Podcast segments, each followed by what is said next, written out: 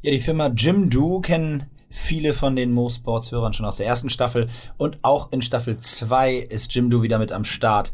Es ist das Baukastensystem für eigene Websites und ich habe es in Staffel 1 oft erzählt gerade für Sportvereine eine der wichtigsten, wichtigsten Methode, um wirklich Reichweite zu schaffen und sich vielleicht auch anders zu positionieren, ist eine vernünftige Website. Mit Jimdo habt ihr die Möglichkeit, ähm, das richtig cool zu machen und bei euren Kunden oder euren Mitgliedern auch in Erinnerung zu bleiben. Also für alle Vereine, ich kann es euch nur empfehlen, schaut mal vorbei, jimdo.de bei Jimdo und ihr spart 20% auf Jimdo Pro oder Jimdo Business im ersten Jahr, wenn ihr den Code MoSports eingebt, also einfach auf jimdo.de slash MoSports und mit dem Code MoSports 20% sparen im Jahr 1 für eure neue Website. Viel Spaß damit.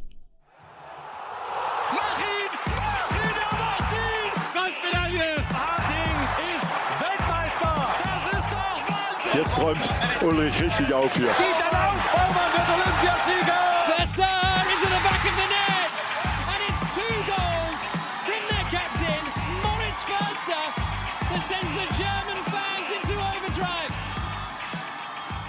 Mo Sports, die zweite Staffel. Endlich geht's weiter. Ich habe lange drauf selber gewartet und heute geht's wieder los.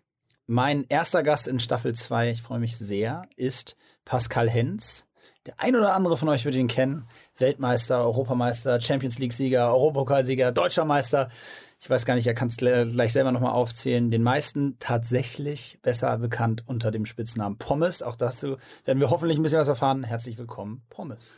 Hallo, freut mich sehr, heute hier zu sein. Und äh, Mo, ja, ich bin gespannt auf deine Fragen. ja, darfst du sein. Ähm, jetzt haben einige dich gestern äh, tatsächlich im Fernsehen gesehen. Äh, und zwar gar nicht unbedingt auf Handballterrain, sondern bei den ewigen Helden. Ähm, Vox, eine Sendung, acht Sportler. Wir durften beide dort zusammen ein wenig Zeit verbringen. Äh, erzähl mal ganz kurz, warum hast du bei Ewige Helden mitgemacht?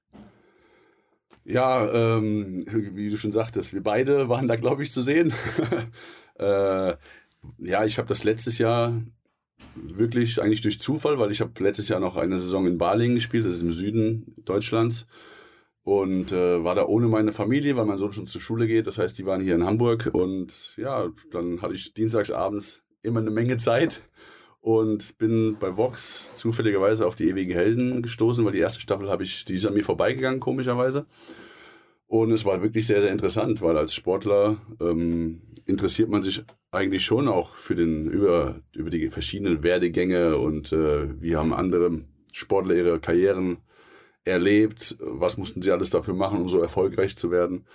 Und äh, auch diesen, diesen Wettkampf, der dann nochmal neu gestartet wird, für Leute, die eigentlich nicht mehr so aktiv sind.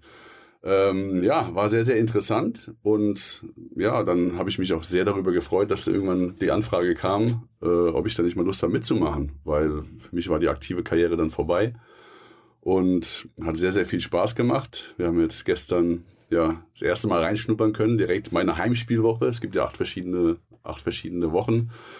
Jeder Sportler bekommt seine Heimspielwoche und äh, ja, gestern war mein tolles Heimspiel zu sehen.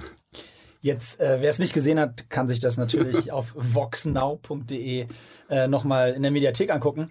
Äh, sag doch mal kurz was zu deiner Woche. Also, äh, da waren jetzt drei Wettkämpfe und wie zufrieden warst du mit deiner Performance in deiner eigenen Woche? Ja, ich äh, durfte natürlich als der Sportler, der zuerst ein Heimspiel hatte, eigentlich nicht versagen. Hab's aber dann doch bei meinem Heimspiel. Und zwar ähm, ja, ging es eigentlich ums genaue Werfen. Und das war nicht so dein Ding. Das ist nicht so mein Ding, konnte ich noch nie. nee, das habe ich eigentlich gut hinbekommen, bis auf äh, den letzten finalen Wurf, der ja eigentlich der wichtigste ist. Da habe ich einfach viel zu lange gebraucht und habe mich ausgerechnet von einem Turner schlagen lassen. Was für eine Schmach. ähm, ja, aber es, wie gesagt, es ist ja nicht der einzige Wettkampf gewesen. Es gab noch ein paar andere. Äh, es ging ja damit los, dass zwei exzellente Mannschaftssportler erstmal kofferschleppend äh, den Berg runter mussten, um sich dann äh, in der prallen Sonne schon Energie äh, klauen zu lassen, um dann am Ende einen Wettkampf zu bestreiten.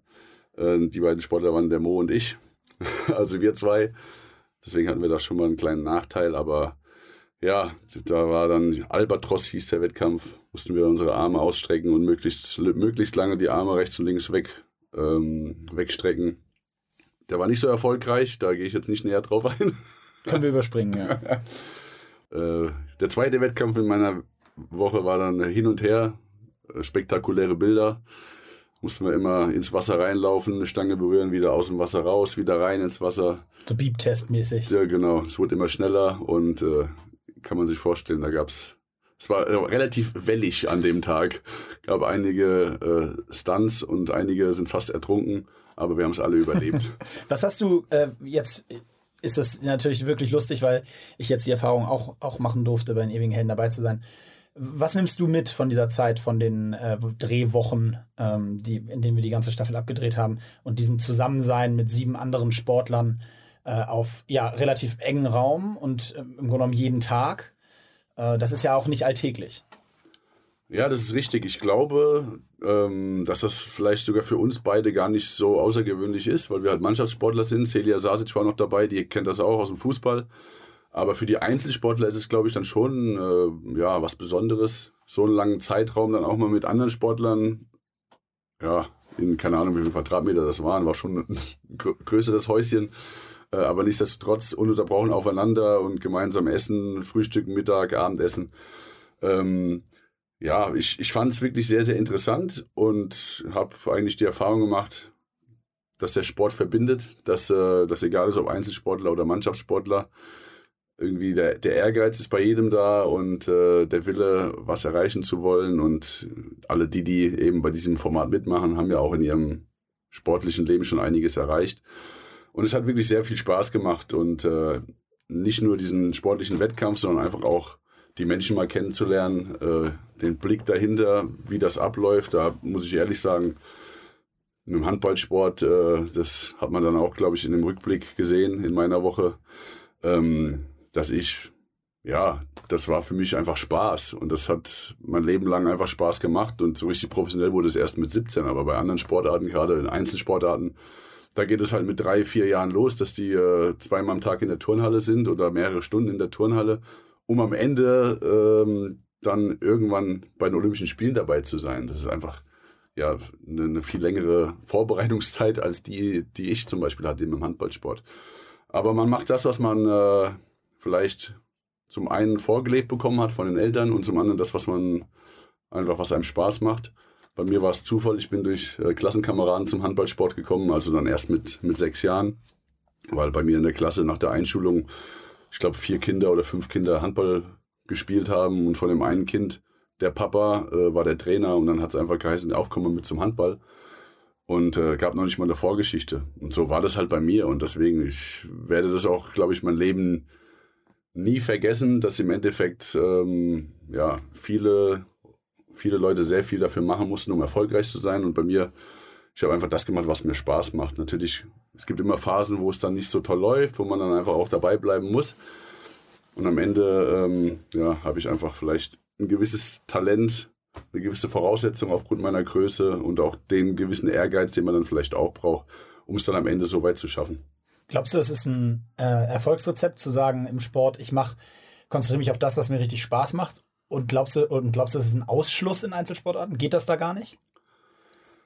Ähm, ja, es ist, es ist schwierig. Also, ich finde, für mich wäre Einzelsport, mal anders, den Satz anders anzufangen, für mich wäre Einzelsport auch nie was gewesen, weil ich habe jetzt auch wieder bei den ewigen Helden gemerkt, ich bin einer, der kann sich gar nicht so quälen, wie das vielleicht andere haben. Ne? Also wenn ich, wenn ich zum Beispiel eine Jennifer Oeser sehe bei den, bei den ewigen Helden, ich glaube, die hat in ihrer Karriere einfach gelernt, sich jedes Mal den Arsch so aufzureißen. Äh, das musste ich, glaube ich, in dem Umfang nie so machen. Das ist vielleicht auch der Vorteil eines Mannschaftssports. Man hat immer auch andere auf dem Spielfeld, die einen da unterstützen und die Spiele mal auch gewinnen. Und dann bist du mal derjenige, der, das Spiel gewinnt. Und äh, im Einzelsport ist das halt nicht möglich. Deswegen ist es vielleicht auch für Einzelsportler ein härteres Stück Arbeit am Ende. Und vielleicht ist es für die Einzelsportler auch äh, kommen die öfter an diesen Punkt, wo sie sagen, ich habe keinen Bock mehr. Also bei mir war das eigentlich nie so. Für mich war, war das immer das Größte, mit meinen Freunden Zeit zu verbringen. Und das war halt nur mal in der Handballhalle. Oder halt, damals in der Jugend ist das so, da trainierst du nur einmal die Woche. Ähm, dann irgendwann halt auch zweimal. Aber dann die restlichen Tage in der Woche einfach mit den Jungs draußen, was weiß ich, Fußball zu spielen, andere Sportarten zu machen. Da hat sogar manchmal auch die äh, schulische Leistung drunter gelitten, weil ich einfach dann zu faul war. Ich wollte nach, nach der Schule nach Hause, habe was gegessen und dann bin ich schon wieder raus, weil ich auf dem Bolzplatz wollte, meinetwegen Fußball spielen oder Baseball spielen. Ich habe echt alles mal ausprobiert. Und äh, ja, das konnten zum Beispiel so ein Philipp Boy, der erzählt, der fängt mit vier Jahren an äh, und, und verbringt drei, vier, fünf Stunden in der Turnhalle der hat ja gar nicht die Möglichkeit gehabt, was anderes zu sehen. Dafür hat er sogar bei meinem Heimspiel recht gut geworfen, muss ich sagen. er hat offensichtlich und, viel geworfen. Und, und, hat mich, und hat mich da geschlagen. Ähm, ja, und, und so, äh, so sind einfach die Unterschiede, glaube ich, in einzelnen Sportarten auch und der große Unterschied vom Mannschaftssport zum Einzelsport, ja. Kommen wir mal so ein bisschen in die, in die Richtung weg von den ewigen Helden hin zu dann tatsächlich auch deinen deiner Karriere und den Ursprüngen, du hast es eben schon ein bisschen angerissen, kommst aus Mainz-Kastell, ähm, ja, genau, Gude, sagt der, sagt der Mainzer. Ähm, so ein bisschen eine Handballecke habe ich beim Rückblick erfahren, hast du erzählt, da drei, vier oder zwei, drei äh, kleinere Vereine relativ nah beieinander, wo so ein bisschen lokalpatriotisches Derby dann auch stattfindet und also Handball da schon ein Thema ist, wenn ich es richtig erinnere. Kannst du auch Nein sagen? Naja, es stimmt schon. Also man muss ja ehrlich sagen, Handball ist ja eher so der Sport, der aus den, aus den Dörfern kommt oder etwas, etwas ja, kleineren Regionen vielleicht. Das können wir auch in der Bundesliga erzählen, ohne da jemandem zu nahe treten zu wollen. Aber da spielen halt Mannschaften wie äh, Nettelstedt, Lübeck, äh, Minden und Lemgo, die jetzt, glaube ich, allesamt, lass mich nicht lügen, höchstens 40 Kilometer voneinander entfernt sind die sonst, glaube ich, äh, niemand auf der Weltkarte kennt. Das ist äh, ist halt so im Handballsport. Man versucht ein bisschen jetzt in diese größeren Städte zu kommen. Ja, dann will ich auf jeden Fall später auch nochmal ja, kurz drauf eingehen. Äh aber die, da, denn, äh, mein Ursprung ist eben da dieses Mainz-Kastell, wo ich gewohnt habe. Und da gab es einen Verein, der hieß SV Costa, einer hieß äh, TG Kastell, einer hieß TSG Kastell. Und das war eigentlich alles eine Ortschaft. Und äh, ja, dann habe ich erst bei dem einen gespielt, dann gab es da nicht mehr genug Kinder, weil einige aufgehört haben. Dann bin ich zu dem anderen gewechselt, oder besser gesagt, die zwei Vereine sind zusammengerutscht. Äh, oder haben sich ja, verbunden zu einem Verein und dann äh, ging es irgendwann für mich weiter nach Wiesbaden, um dann am Ende zu dem Bundesligisten, den es in der Region äh, gab, Wallau-Massenheim äh, zu gehen und da eigentlich meine Profikarriere dann so richtig zu starten. Und der Start der Profikarriere, so war Ende der 90er, 2000, ne? 99, genau, 2000, ja. die Saison äh, bei Wallau-Massenheim, erstes Spiel. Und jetzt erzähl noch mal kurz, äh, weil ich das erinnere, Dein erstes Bundesligaspiel war auf verschiedenste äh, Art und Weise spektakulär, weil? Weil äh, ich keinen Spielerpass hatte. also du hast gespielt? Ich habe gespielt, das hast war super. fünf ja. Buden gemacht? Ja, ich war ähm, natürlich heiß und war ein junger Kerl und durfte da mich mit warm laufen, alles gut. Und dann hat sich vor dem Spiel jemand verletzt der Jan-Olaf Immel, der auf meiner Position normalerweise gespielt hat, der schon ein paar Jahre älter ist als ich und auch Nationalspieler war. Also ich war damals ja noch keiner. Und ja, der war verletzt und wir haben gegen Tabellenletzten gespielt. Das war ein Heimspiel und ich ja, hatte halt schon gehofft, dass ich mal spielen darf. Und in der zweiten Halbzeit bin ich dann reingekommen, habe fünf Tore gemacht, habe mich natürlich riesig gefreut und am nächsten Tag kriege ich einen Anruf und dann heißt es, ja, super Spiel, aber die Punkte bleiben trotzdem nicht bei uns, weil du hattest keinen Spielerpass. Und ich so, war, war jetzt nicht meine Schuld. Ich habe mich trotzdem riesig gefreut über das Spiel. Ähm, aber so war halt mein erstes, erstes Bundesligaspiel dann am Ende leider doch verloren. okay, also aber du warst nicht schuld, dass er das Entscheidende Nein, nein, nein. Und äh, dann ein paar Jahre später ist, will ich, würde ich gern so überspringen, weil dann kam deine Anfangszeit ähm, bei Waller Massenheim, äh, hast du dich quasi hochgeworfen und dann kam irgendwann der, der, ja, der Wechsel, beziehungsweise der Schritt, äh, Pascal Hens oder dann schon Pommes.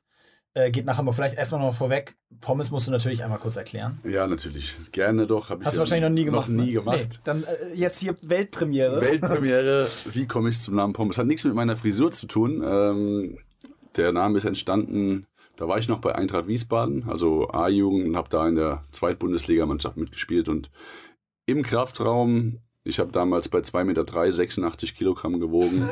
Ganz schön wenig. Eine Pommes. Eine Pommes. Pommes-Ärmchen.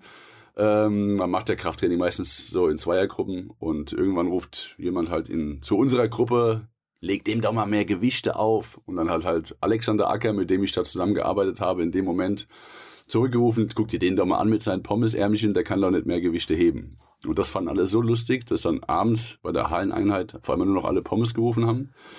Und ich glaube, seit diesem Moment habe ich zumindest in den Handballerkreisen den Namen Pascal nur noch ganz, ganz selten gehört. Und wie ist es auf der Straße? Auf der Straße, ähm, also ja, also ich sage mal so, Familie sagt schon Pascal, aber die, der Rest ruft mich eigentlich mit Pommes und auch wenn ich auf der Straße, wenn mich irgendjemand erkennt, fragen sie meistens äh, oder rufen sie mit Pommes. Und ist ganz lustig, äh, jetzt werden wieder einige meiner ehemaligen Mannschaftskollegen auch lachen, weil das häufig vorkam, dann, selbst wenn ich dann mal in Hamburg in den Hallen unterwegs war, kommt manchmal jemand und sagt, äh, du bist doch der Patrick Hens zum Beispiel. Die wissen noch immer, dass ich Pascal heiße. Ganz schön, ganz schönes Armutszeugnis eigentlich. Ja, aber es hat ja auch was mit Marke zu tun. Ja, genau. Aber dann kam der Schritt nach Hamburg. Ähm, jetzt war dann, habe ich einen Zeitungsartikel ja noch im Kopf und äh, mir nochmal angeschaut, äh, wurde mit horrenden Summen äh, äh argumentiert, Pascal Hens wechselt für 1,5 Millionen Gehalt nach Hamburg. Äh, erzähl mal ein bisschen erstmal dazu, warum HSV, warum damals äh, der Wechsel nach Hamburg, was war die, wie kam es dazu? Und dann auch tatsächlich, weil, es, weil ich das interessant finde, es war ja nun 2003, ja. glaube ich. Ähm, da war Handball, ihr wart noch nicht, da war noch nicht diese Weltmeistergeneration, die kam ja dann erst, erst vier Jahre später. Oder sie begann da schon wahrscheinlich, aber, aber es gab zumindest noch nicht diesen ganz großen Hype, der dann vor allen Dingen auch durch 2007 entfacht wurde. Ähm, was war da, war, war das damals schon Profitum und wann wusstest du, ich kann mit Handball Geld verdienen? Das kann mein Job sein.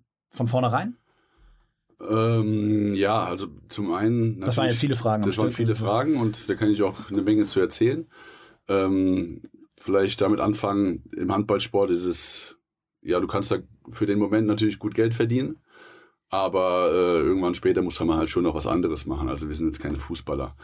Ähm, deswegen darüber habe ich mir aber auch in dem Moment, damals war ich ja 20, 21 Jahre, gar keine Gedanken gemacht, sondern ich habe, wie gesagt, das gemacht, wozu ich Lust hatte, was mir Spaß gemacht hat und dass ich das natürlich dann irgendwann so professionell mal betreiben äh, konnte, hat sich dann damals ja abgezeichnet und ich bin halt Nationalspieler dann geworden.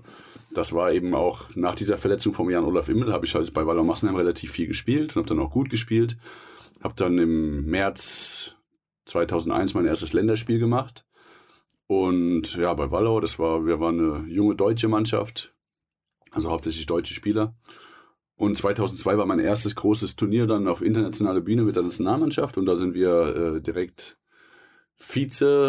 Vize-Europameister in Schweden geworden. Und ja, so hat sich das ja entwickelt und dann kam halt Interesse anderer Bundesligamannschaften, unter anderem war da auch Kiel und Magdeburg, die Interesse hatten.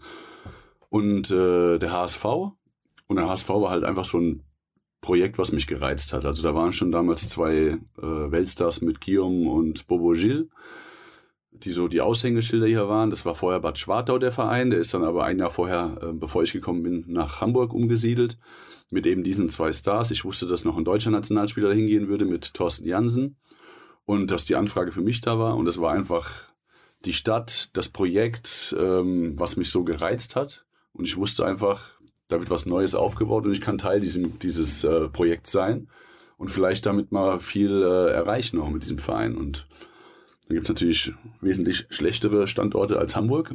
Und ja, dann habe ich mich entschieden, im Jahre 2003, relativ früh im Jahre 2003, dass ich nach meinem Vertrag, der erst 2004 ausgelaufen wäre, nach Hamburg gehe also noch eineinhalb Jahre in Wallau geblieben wäre. Und dann ging es aber komischerweise los, ja, wir haben noch einen anderen Nationalspieler hier in Wallau und äh, dann wirst du nächstes Jahr nicht mehr so viel hier spielen und wir werden dich nur noch für repräsentative Zwecke nutzen. So komisch, äh, komisches äh, Gerede halt von diversen Leuten. Und dann ging es halt los, dass die Vereine sich unterhalten haben, ob ich dann einfach ein Jahr vorher schon wechsle. Ähm, wie gesagt, das wurde von mir jetzt nicht groß angeheizt, diese ganze Geschichte. Das waren einfach durch einige Aussagen, die da getroffen wurden. Und am Ende konnte ich mich damit natürlich gut anfreunden, weil so komme ich ein Jahr vorher zu dem Verein, wo ich danach sowieso spielen werde. Und äh, ja, das kam dann irgendwann so zustande. Am Ende des Tages habe ich dann sogar noch einen Teil der Ablösesumme selbst bezahlt. Das musst du kurz erklären. Ja, es gab eine Ablösesumme, die keine Ahnung, wie hoch die genau war. Äh, habe ich vergessen oder redet man nicht drüber. Okay. Und die wurden halt, wurde halt vom Verein Hamburg damals nur zu 75 Prozent oder so getragen. Das heißt, ich musste die restlichen 25 Prozent. Und dann hast du irgendwie 150.000 Euro. Ja, das ist ja nicht so viel müssen. Geld. Nee, ich habe damals 35.000 Euro, glaube ich, selbst bezahlt. Und als, und, ja, als, ja, aber das, für mich war das halt in dem Moment. Äh, Dich freigekauft quasi. Ja, was heißt freigekauft? Der Verein äh, Hamburg hat halt, wie gesagt, den Großteil bezahlt. Ich glaube, insgesamt waren das damals 150.000, die bezahlt okay. werden sollten. Und dann habe ich schon 30 oder 35.000 selbst bezahlt. Muss aber auch sagen, in dem einen Jahr, was ich dann in Hamburg war, habe ich dann auch ein bisschen mehr Geld verdient, Klar. als ich in, in äh, Wallau verdient hätte. Und dann hatte ich das Geld auch wieder, wieder drin. Also das war für mich dann auch nicht das Ausschlaggebende. Für mich war dann in dem Moment, bevor ich dann in Wallau eventuell viel auf der Bank sitze und nicht spiele und sowieso ein Jahr später nach Hamburg gehe, die Möglichkeit, das ein Jahr früher vorher zu machen, war dann einfach, natürlich äh, musste ich da zugreifen und musste einfach ein Jahr vorher dann schon gehen. Also quasi sozusagen der überraschend schnelle Wechsel, aber eigentlich für dich optimal, weil es in das Projekt passt und du sowieso vorhattest, nach Hamburg zu gehen. So sieht's und so aus, ein Jahr genau. mehr Zeit ja. hast. Du bist dann ja auch schon zusammen mit deiner Frau, mit der du damals dann schon zusammen warst, mit Angela, glaube ich, ne, die ja auch aus Mainz kommt, aus deiner Region, zusammen nach Hamburg gegangen und ihr habt hier quasi New Start gemacht. Genau, ja. Sie hat damals eine Ausbildung gemacht äh, zur Werbekauffrau und musste dann alles geklärt werden natürlich, dass sie ihre Ausbildung dann in Hamburg weitermacht. Das heißt, sie ist ein bisschen später nachgekommen, konnte dann aber, glaube drei Monate später dann auch nach Hamburg kommen. Ja, für so zwei junge Menschen natürlich auch ein großer Schritt. Von Mainz nach Hamburg sind es mal 550 Kilometer und auf einmal weg aus, aus der gewohnten Umgebung. Für äh, meine Frau war das sogar das erste Mal, dass sie dann auch zu Hause ausgezogen ist. Ich hatte in Mainz schon eine eigene Wohnung. Und ja, dann den großen Schritt. In die große äh, Welt. In die große Welt nach Hamburg. Ähm, ja, wie gesagt, das war dann damals mit 23 Jahren für mich und sie war ja sogar noch, ist noch eineinhalb Jahre jünger. Nicht so einfach, aber ähm, hat sich auf jeden Fall gelohnt. Klar, wir haben sehr, sehr viel erreicht in, in Hamburg vom Sportlichen her und fühlen uns mittlerweile pudelwohl hier. Und ja, mittlerweile ist der Nachwuchs da und jetzt kommen die Großeltern auch immer, immer häufiger mal nach Hause. sehr gut. Ja, also die, vielleicht noch mal so ein bisschen auf die Hamburg-Zeit einzugehen. Ähm, und zwar gar nicht so ganz konkret, aber ihr habt dann in den von 2003 bis letztendlich 2015 ähm, in den zwölf Jahren zweimal den Pokal gewonnen, die Champions League gewonnen, die Meisterschaft gewonnen, Europapokal der Landesmeister gewonnen. An der deutschen Meisterschaft lange geknapst, aber sie dann doch irgendwann äh, auch gewonnen ähm, unter großen Jubelfeiern im East Ich glaube, da geht's, da geht's, glaube ich, äh, anderen Sportlern, in anderen Sportarten ganz anders. Die haben jahrelang versucht, deutscher Meister zu werden. Müsste ich mal recherchieren. und haben es nicht geschafft, obwohl sie Welthockeyspieler geworden sind und alles Mögliche. Ey, hallo, Entschuldigung, ist immer noch mein Podcast. Den können wir jetzt abbrechen. Ähm, richtig, aber wir wollen über dich sprechen. Und ähm, du hast dann, also in dieser Erfolgszeit mit dem HSV, habt ihr in der Stadt ein es geschafft, muss man ja ganz klar so sagen, euch was aufzubauen, was eigentlich relativ selten in Großstädten äh, wie Hamburg auftritt, nämlich eigentlich den Fußball anzugreifen. Also ihr wart mit dem Handball von der Popularität her, also ich würde mal die These in den Raum stellen, wenn es ein Stadion oder eine Halle gegeben hätte, die noch 10.000 Leute mehr fasst, die hättet ihr auch ab und zu voll gekriegt. Doch, das ist eine gewagte Prognose oder ja, weiß ich nicht. Es war aber, wir hatten wirklich dann irgendwann eine Zeit, wo wir, glaube ich, einen Zuschauerschnitt von 11.500 hatten oder so und in die äh, damals Colorline Arena passen 12,5 rein. Also das war schon bombastisch und das war atemberaubend. und die hatte eine eigene Bildzeitungsseite jeden Tag ja. und äh, man hat schon, also es war meine als Konsument, als Sportfan, schon das Gefühl, Handball ist ein Riesenthema. Ja, also es war trotzdem ein sehr holpriger Start auch. Ne? Also ich bin hierher gekommen und ich glaube im Jahr 2005 gab es dann, äh, war das 2004 oder 2005, gab es schon mal eine Insolvenz. Äh, dann kam damals aber, ähm, die konnte abgewandt werden. Dann kam Andreas Rudolf eben in das Boot rein, äh, der über die zehn Jahre, die er dann wirklich da auch voll dahinter stand, keine Ahnung, wie viele Millionen da reingesteckt hat, eine Menge. Und äh, nicht nur das Geld, sondern auch Herzblut. Er war da wirklich voll dabei und das hat ihm auch richtig viel Spaß gemacht. So kamen dann irgendwann auch diese Erfolge und eben auch die Zuschauer haben das dann honoriert und es war wirklich, ja, war einfach geil. Du wusstest jedes Mal, wenn du gleich in die Halle kommst, das sind überall Menschen und die wollen, die wollen dir zujubeln und es sind halt nicht 200, 300 Menschen, sondern das sind halt dann 11, 12, 13.000. Und das hat uns dann, glaube ich, auch so stark gemacht. Also wir waren zu Hause dann schon natürlich eine Macht. haben immer um die Titel mitgespielt und äh, eigentlich genau das, was ja damals mein Ziel war, als ich nach Hamburg gekommen bin. Ne? Also in Wallau hatten wir immer, oder war die Halle bis auf Weihnachten eigentlich immer so zur Hälfte nur gefüllt. Weihnachten ist immer eine Ausnahme, da ist immer die Halle voll. Aber ähm, ja, und auf einmal stehst du dann da in Hamburg und spielst vor so vielen Leuten. Aber es hat auch sehr, sehr lange gedauert, bis dann mal die, die ersten Titel kamen. Vor allen Dingen die deutsche Meisterschaft, was ja das große Ziel eigentlich war, irgendwann mal deutscher Meister zu werden. Ähm, da denkst du ja noch gar nicht an die Champions League und so, was dann später noch gekommen ist. Das hat aber lange gedauert. Wir sind ein paar Mal wirklich sehr, sehr knapp gescheitert mit gleicher Punktzahl. Nur ein paar Tore haben gefehlt und so, so Geschichten. Und das ist dann wirklich, irgendwann fängst du halt auch schon an, darüber nachzudenken. Du willst nicht dieser Vize, diesen Vize-Virus. Ich weiß nicht, wovon du redest. ähm, ja, und auf jeden Fall hat es dann 2011 endlich äh, geschafft, äh, geklappt und wir haben es geschafft, eben diese Meisterschaft zu gewinnen und zwar mit, mit einer Souveränität und äh, mit einem Gefühl, das war einfach so, da konnte nichts anbrennen. Wir haben bei jedem Spiel, egal wo wir hingereist sind, egal wie schwierig diese Hürde war, wir sind dahin und hatten eben einfach dieses Selbstverständnis, ja, wir fahren da jetzt hin und wir gewinnen da. Fertig. Und so ist es dann auch zum Großteil gekommen. Jetzt nicht immer, aber am Ende haben wir, glaube ich, drei oder vier Spieltage vor Schluss schon die Meisterschaft feiern können. In dem Zusammenhang finde ich spannend, ich will gleich unbedingt noch äh, über die WM sprechen, aber äh, wie schätzt du, weil wir das, ich das jetzt oft auch in den Podcasts in der ersten Staffel hier besprochen habe mit den Sportlern, wie, wie schätzt du diese Titel dann ein? Also so ein Titel, den du so lange, acht Jahre mit deiner eigenen Mannschaft quasi Woche für Woche, Tag für Tag äh, jagst und diesen Titel gewinnen möchtest. Wo, wo, werte, wo schätzt du den in so einem Ranking ein in deiner persönlichen Titelsammlung, wenn man weiß, dass du ja nun Europameister, Weltmeister äh, auch noch geworden bist? Ja, das ist, äh, ich, die Frage kommt natürlich auch häufig und ich finde es immer schwierig, Du wolltest sagen, das ist das erste Mal, dass du das gefragt wirst. Genau, ich ja. würde, das ist eine sehr gute Frage, Mo, die habe ich noch nie gehört. Ähm, ja, man kann das schlecht differenzieren. Es gibt, wenn ich jetzt mal auf der nationalen Ebene gucke, oder besser gesagt Vereinsebene gucke, es ist einfach Fakt, dass diese deutsche Meisterschaft zu gewinnen viel, viel schwieriger eigentlich ist als ein Pokal oder auch die Champions League. Auch wenn du da vielleicht vereinzelt noch bessere Mannschaften hast, aber dann geht es um Tagesform. Ne? Da hast du ein Spiel gegen diese Mannschaft, jetzt zum Beispiel die Champions League-Sieg.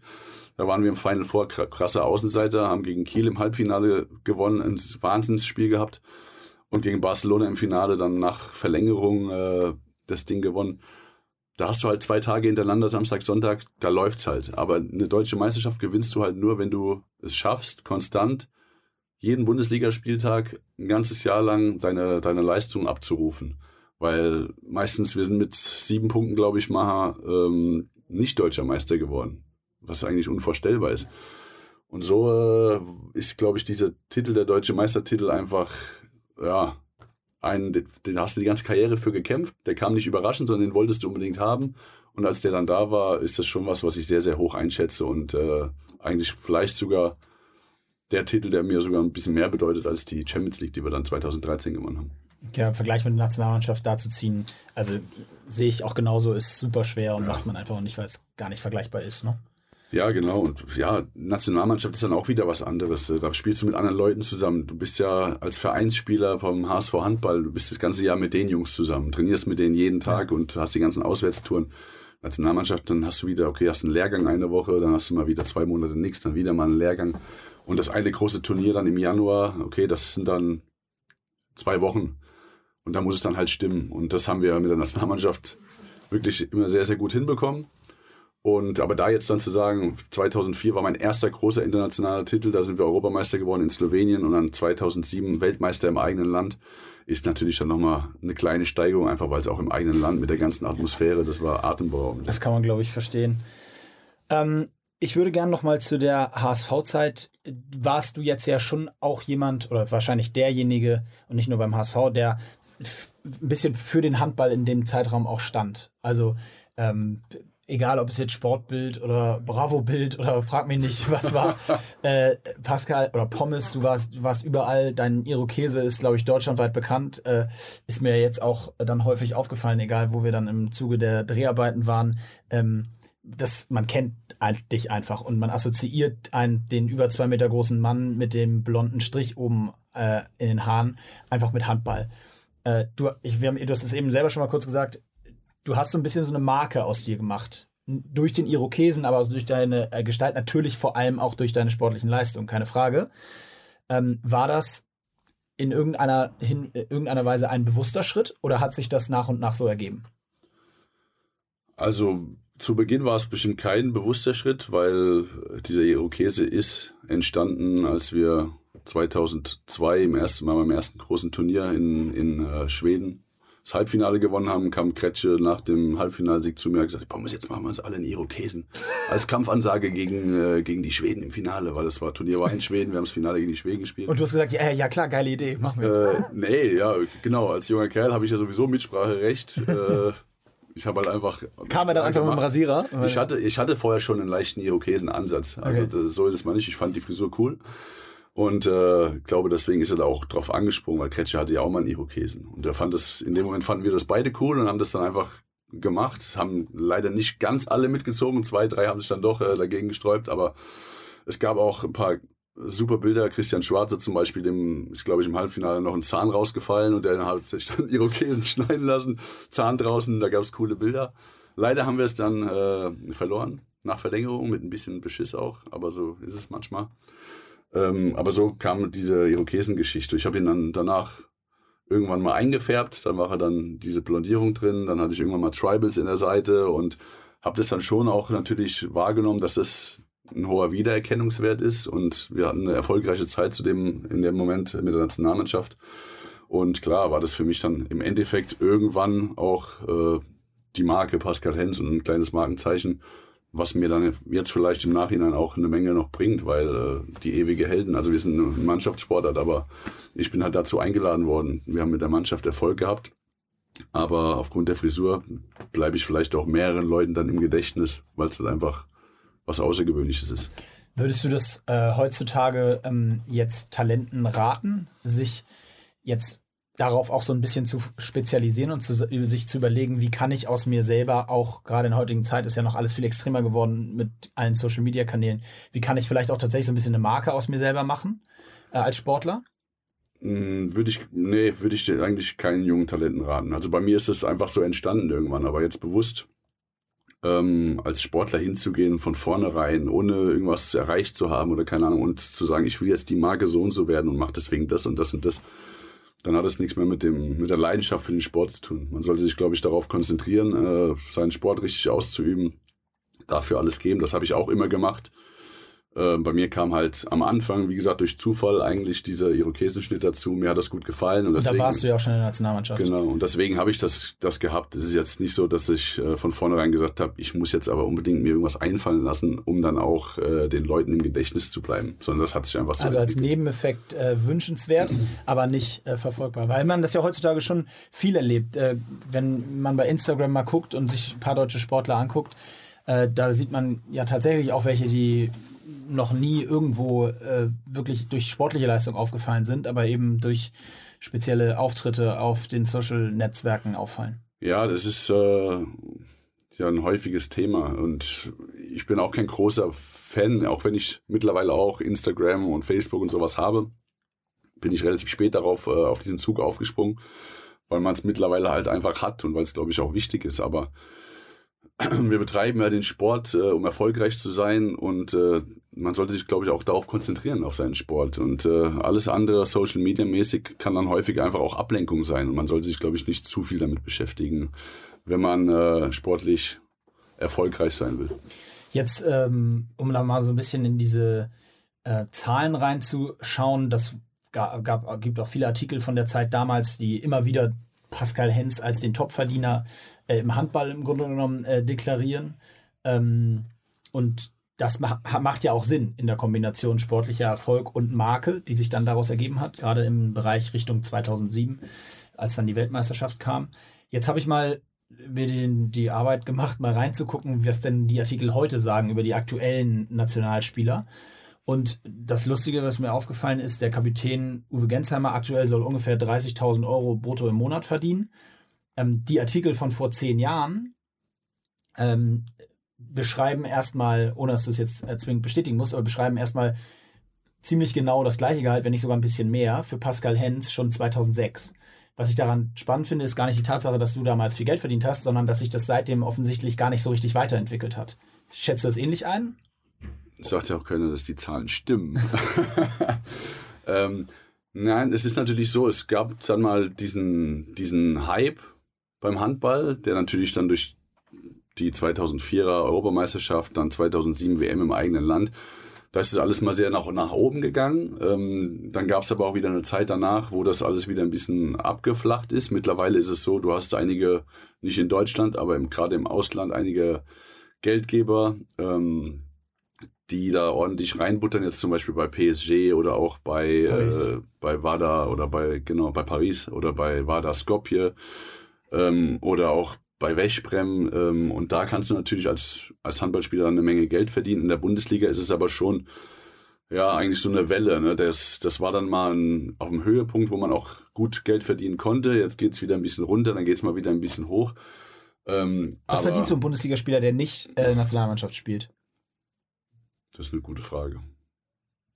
Ich kann das echt mittlerweile gar nicht einschätzen. Was, was wir also sind es 20.000 Euro oder sind es sechs? Also im, im Durchschnitt äh, verdient er keine 20.000 oder verdient er vielleicht, was verdient der durchschnittliche Handballspieler in der Bundesliga? Keine Ahnung, sieben, acht brutto vielleicht, ich weiß es aber nicht genau. Okay. Durchschnitt, vielleicht sogar ein bisschen weniger. Aber ich deshalb, ich, ich frage das deshalb so konkret nach, weil ich nochmal auf diesen Punkt raus will, was wir vorhin als, mit Hamburg als Beispiel hatten, dass Handball ja im Grunde genommen die eine Sportart ist in Deutschland. Wenn wir jetzt mal so ein bisschen Tennis und Formel 1 rausnehmen, wo das ja, oder Golf auch, wo das wirklich nur einer oder maximal vier Sportler sind, ist Handball ja die Sportart, die man nach Fußball nennen würde. Ähm, ja. Als, ja, zweite, Nummer zwei in, in Deutschland, wenn man so möchte, zumindest mal von den Mannschaftssportarten gesprochen. Und da ist natürlich dann Durchschnittsverdienst in der Bundesliga, selbst wenn es jetzt 10.000 brutto sind, zu einem Durchschnittsverdienst in der Fußball-Bundesliga. Das ist einfach ja noch so astronomisch der Abstand, wenn man sich überlegt, dass wir von der Sportart Nummer zwei sprechen. Ja, das ist richtig. Das ist ja leider äh, schon immer so gewesen, dass der Fußball Lichtjahre voraus ist, zumindest was die äh, Ge Gehälter angeht.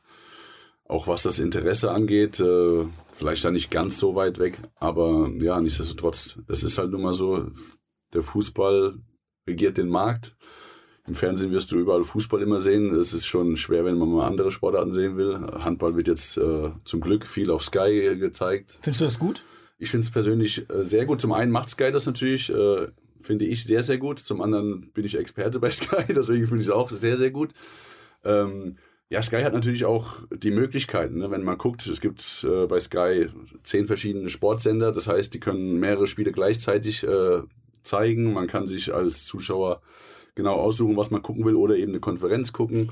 Und es ist halt alles sehr professionell aufgebaut, so wie es halt beim Fußball auch, wie wir das schon seit Jahren kennen. Ähm, ist halt jetzt die Möglichkeit bei Sky halt das auch mit dem Handball so zu, äh, zu sehen. Aber es fehlt natürlich ein bisschen die Reichweite, dadurch, dass nur Sky mit das Abonnenten ist, sozusagen sehen können. Ne? Das ist das große Problem, ja. Viele sträuben sich ja noch da, ja, sich Sky zu holen, wobei ich finde, dass das vom preislichen ja jetzt gar nicht so ein großer Unterschied ist. Ich meine, ich bin auch äh, bei Telekom zum Beispiel und gucke da auch viel Fernsehen und habe dieses Paket, aber nur weil ich Internet und auch noch äh, Telefon äh, dazu noch habe und äh, zahle auch eine Menge Geld. Also ist, glaube ich, wenn man da ein bisschen was investiert und wenn man guckt, was man dann dafür kriegt, gerade als Sportverrückter, dann ist es schon eine Menge. Aber ich glaube, das liegt dann jetzt nicht an den Sportverrückten, weil die äh, nee, haben, glaube ich, gucken eh. Die, die gucken eh. Ähm, sag nochmal ganz kurz, vielleicht dieses HSV-Thema abzuschließen. Ähm, Geld spielte ja nun auch am Ende beim HSV eine relativ äh, wesentliche Rolle. Und natürlich müssen wir da einmal auf die Insolvenz eingehen. Du hast angesprochen, dass äh, Herr Rudolf damals sozusagen den Verein übernommen hat als Mäzen.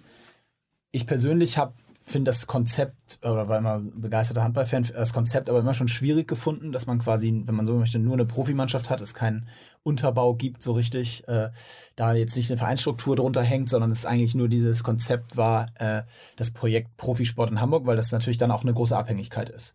Sag mal was dazu aus so deinem Gefühl. Wie, wie habt ihr das gesehen? War das Thema bei euch? War das tatsächlich auch so? Habt ihr auch mal untereinander vielleicht gesprochen und gesagt, ja, scheiße, Mann, äh, wenn der irgendwann weg ist, sind wir alle weg. Ja, natürlich gibt's, wird da dann ab und zu auch mal drüber gesprochen, gerade wenn es dann vielleicht mal in brenzliche Situationen kommt. Aber man muss halt auch äh, sagen, er hat immer äh, wieder das gerade gerückt, wo es dann gehapert hat. Was für uns natürlich als Sportler, die in dem Moment natürlich sich um die Sachen eigentlich nicht so groß kümmern. Wir waren da, weil wir vorhatten, Titel zu gewinnen. Ähm, das heißt, wir wussten auch, dass wir beim HSV gut Geld verdienen, eben auch wegen Andreas Rudolph, weil er eben auch Titel gewinnen will. Aber natürlich wussten wir auch, dass da diese Abhängigkeit äh, da ist, weil man hat schon mitbekommen, dass generell die Sponsorensuche äh, wohl immer schwer verlaufen ist und da wenig mh, dazu kam. Es kam mal vereinzelt welche. Aber eben gerade am Ende, als dann Andreas Rudolph so die Andeutung machte, dass er das nicht mehr lange macht und dass er sich zurückziehen will, auch da, war es halt irgendwie schwierig, äh, weil die ganzen Sponsoren vielleicht die Jahre zuvor auch gedacht haben, ja, okay, da macht es ja dann am Ende doch wieder und äh, da brauchen wir nichts zu investieren. Und was macht man? Dann geht man dann zu dem hin und sagt, mach noch mal zwei Jahre. Ich bin jetzt 29, kann mach noch mal drei Jahre. Aber, sag mal wirklich, was macht man dann? Ja, unabhängig jetzt von der von der eigenen Situation. Ich war ja auch Kapitän der Mannschaft. Ähm, klar, ich hatte mit Andreas Rudolph immer und habe immer noch ein, ein, gutes Verhältnis zu ihm und äh, ich konnte da auch offen mit ihm reden und habe natürlich auch versucht, ihn dann immer noch davon zu überzeugen. Äh, das ist ja auch sein Baby gewesen. Ich meine, erst 2000, 2003 bin ich da hingekommen. 2002 gab es seit 2002 gab es diesen Verein HSV Handball und äh, erst 2005 dazu gestoßen. Also er war ja auch mit am Anfang dabei und hat da so viel reingesteckt und investiert und äh, eben ja auch diese ganzen Titel dann, die wir gewinnen wollten, eigentlich finanziert. Er hat dafür immer gerade gestanden und äh, am Ende äh, kann er sich mit diesen Titeln ja genauso schmücken. Und dann auf einmal, wenn man dann hört, ja jetzt soll es vorbei sein, natürlich versucht man dann den Mann dann nochmal umzustimmen und mit ihm reden und äh, ja, versuchen irgendwie, dass es dann doch weitergeht. Aber irgendwann war bei ihm vielleicht dann auch der Zeitpunkt, das ist halt auch immer das Problem. Ähm, er hat das sehr lange gemacht. Irgendwann, er wird auch älter. Irgendwann hat er dann vielleicht auch äh, gesagt, ja, jetzt irgendwann muss jetzt eben reicht's. das Baby auch mal auf eigenen Beinen stehen. Ja. Ne? Und man muss versuchen, andere Wege zu finden. Und da ist dann eben nichts gekommen. Und äh, dann war dann leider im Januar 2016 äh, die Insolvenz ja, so durch. Dann wurde uns mitgeteilt, dass es nicht weitergeht und dann mussten von jetzt auf gleich dann alle sich neue Vereine suchen. Ja, und das war ja auch für dich dann so zum im, im Spätherbst der Karriere nochmal eine Herausforderung. Wie jetzt gar nicht, du hast ja schon kurz erzählt, du warst in Balingen, äh, warst, hast dann nochmal ein ganz kurzes Intermezzo in Dänemark.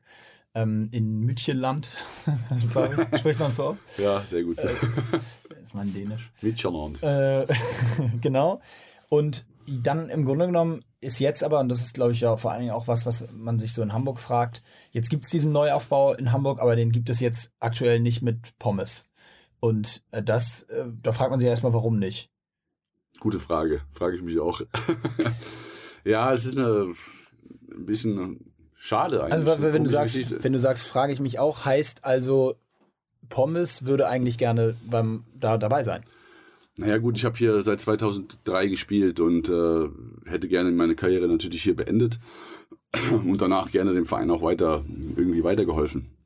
Jetzt ist es halt so gewesen, durch die Insolvenz bin ich dann drei Monate nach Dänemark, ähm, war aber trotzdem im Kontakt mit dem Verein, weil ich natürlich auch wissen wollte, wie es weitergeht. Da waren dann quasi die zweite Mannschaft, die in der Oberliga gespielt hat, ähm, aber kurz vorm Aufstieg stand. Die sind dann äh, am Ende der Saison auch aufgestiegen in die dritte Liga.